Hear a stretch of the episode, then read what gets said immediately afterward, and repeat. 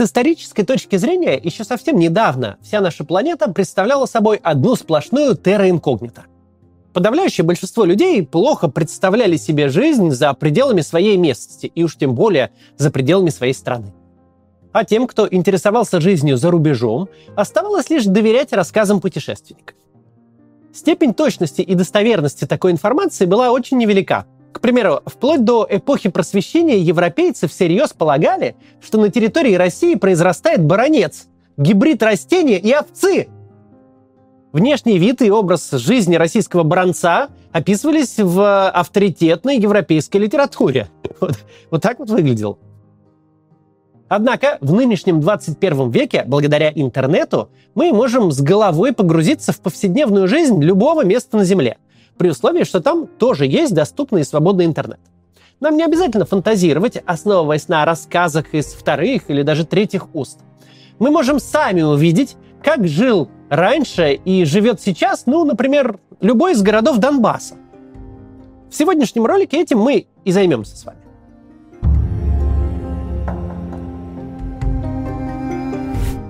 В одном из прошлых роликов мы интересовались политической жизнью украинского города Славянска.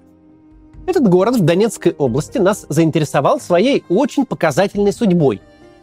В 2014 году Славянск несколько месяцев пробыл в составе ДНР, но затем он вернулся под контроль украинского правительства.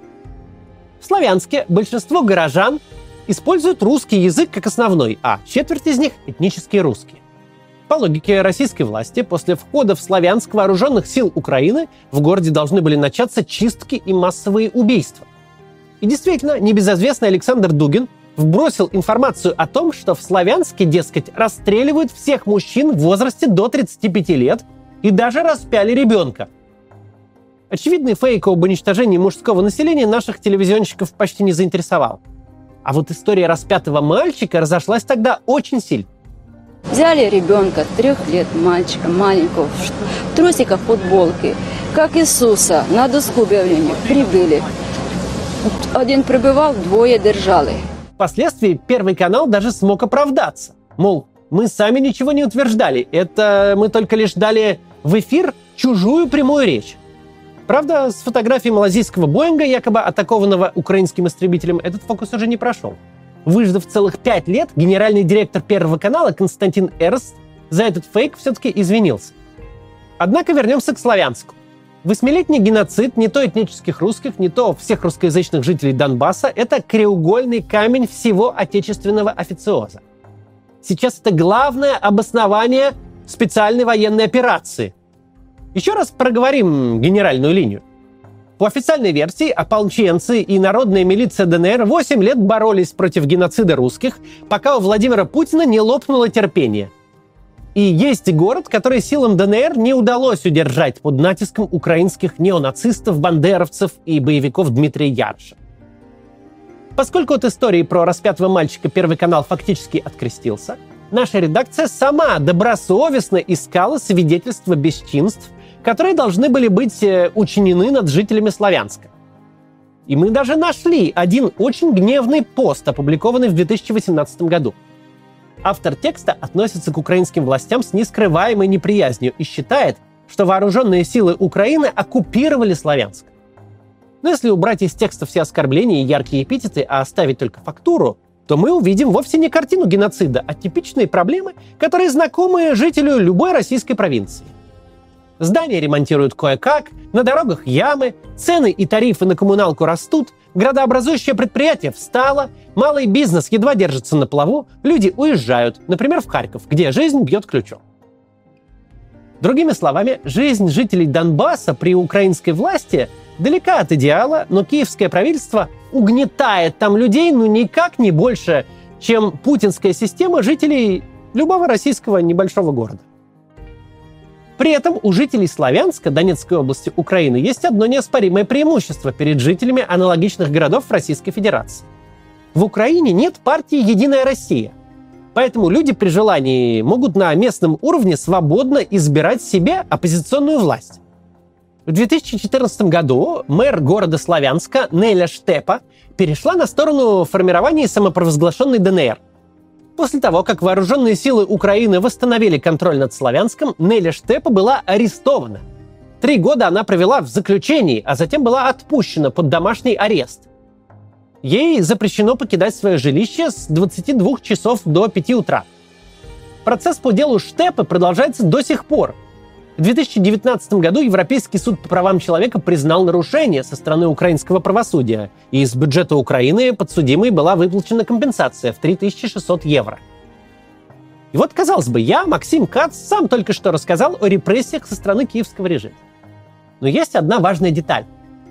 В 2020 году Нелли Штепа, обвиняемая по тяжелой статье посягательства на территориальную целостность Украины, повлекшая тяжкие последствия, она приняла участие в выборах мэра Славянска и даже заняла третье место, обогнав кандидата от партии Владимира Зеленского. А во второй тур вышли кандидаты от двух пророссийских партий – оппозиционной платформы «За жизнь» и оппозиционного блока. По результатам выборов 2020 года по сей день украинский Славянск возглавляет русскоязычный политик Вадим Лях. Любопытный момент. В июле 2021 года в Славянске произошел свой маленький Майдан – Радикально настроенные граждане вышли с плакатами к зданию местной администрации и даже сожгли перед ней несколько покрышек. Протестующие требовали, чтобы мэр города из пророссийской партии был снят с должности, а кто-то даже называл его сепаратистом и требовал посадить в тюрьму. Акция в итоге закончилась мирно, а Вадим Лях продолжил работать. После 24 февраля 2022 года Вадиму Ляху пришлось выступать с отчетами не о городском благоустройстве, а о результатах обстрела Славянска со стороны российской армии. А, доброе утро, Славянск. Ночь была неспокойная, подверглись ракетным ударам города Донецкой области, в том числе и Славянск. У нас ракеты ударили по нежилой застройке, поэтому жертв, разрушений, к счастью, нет. По ситуации с водой выехала бригада водоканала на Маяцкий водовод. Не оставляем надежды запустить его. Гидротехнические сооружения Северского Донца многие не выполняют свои функции, соответственно, ниже уровня падает вода, но вчера занимались этим вопросом. Надежда есть, работаем. Всем хорошего дня, берегите себя. Мы вместе, держимся. Правда, со временем некогда пророссийский и русскоязычный политик перешел на украинский язык, как и огромное число других жителей Востока Украины. Люди не могут сохранять былую симпатию к России, когда в них летят российские ракеты и снаряды. Не дуже добрий ранок. Місто знову обстріляли. Вулиця Дарвіна. Постраждало декілька багатоповерхівок, три потужних вибухи. На щастя, загиблих немає. Информацию уточняем, тримаемся, мы разом бережить себя. Официальная позиция Владимира Путина такова. Вся Донецкая область является территорией Российской Федерации. По этой путинской логике те города Донецкой области, которые сейчас контролируются украинским правительством, пребывают в оккупации. а российская армия, дескать, должна их от Украины освободить. Давайте посмотрим, что на практике для жителей Донбасса означает российское освобождение. И действительно ли оно лучше украинской оккупации?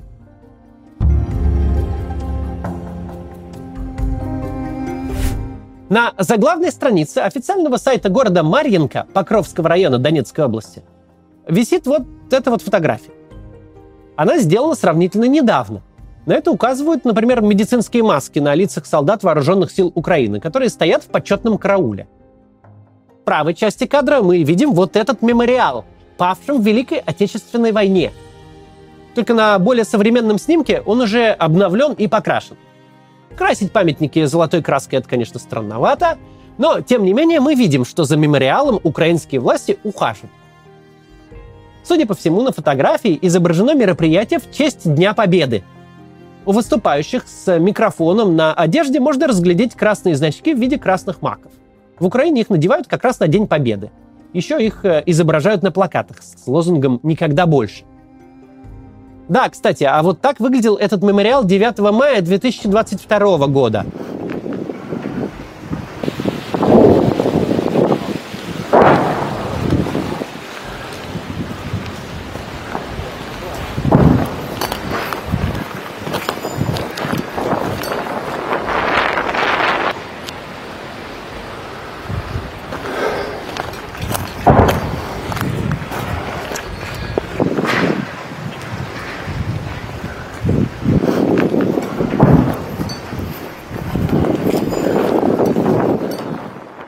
Стало интересно, что происходило в Марьинке ровно за год до съемки этого видео с пострадавшим мемориалом, павшим в Великой Отечественной войне.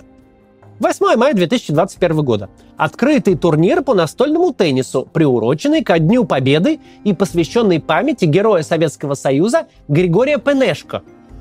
Григорий Пенешко, кстати, очень колоритный офицер Красной Армии. В начале войны он дал обет не бриться до самой победы.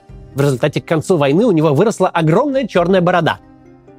Пенешко родом из Донецкой области, и, как мы видим, жители Марьинки помнят своего земляка – вот очень добрая новость от 7 мая 2021 года. В Маринке открыли выставку «Мои сны». На ней представлены живописные работы 11-летней художницы Мелании Клименко. Очень интересное мероприятие прошло 19 мая 2021 года. Семинар на тему «Как оградить женщин от насилия и сексуальных домогательств». Маринка – город всего на 10 тысяч жителей, но город, по всей видимости, прогрессивный. Был прогрессивный. Видео с поврежденным мемориалом было снято еще весной.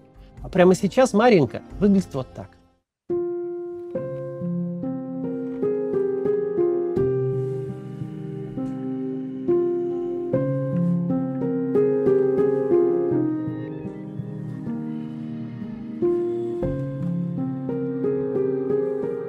Кстати, вот это самый памятник.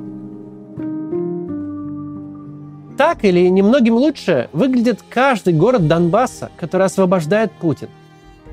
Также будет выглядеть и Славянск, и любой другой донбасский город, до которого докатится такое освобождение российской армии.